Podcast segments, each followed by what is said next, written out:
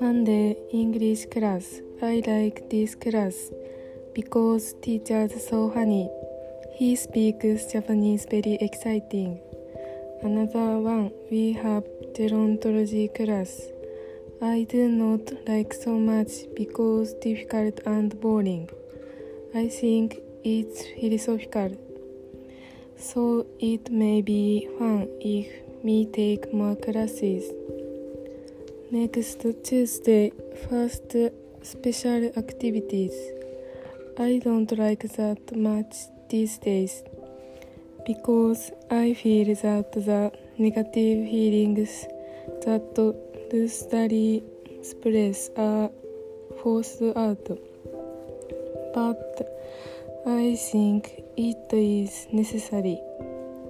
Second class is nail. I like nail class because it will teach me the technical skills of nails. I want to be better.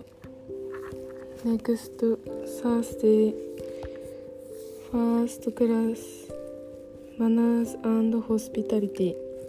I like this class because I can get the proper courtesy. Second class English exactly this class. I like this class too because I can learn about cosmetics as well as English.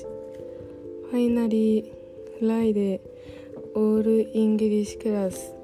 I like this class because I'm tired, but it's fun to write long sentence sentences. Finish.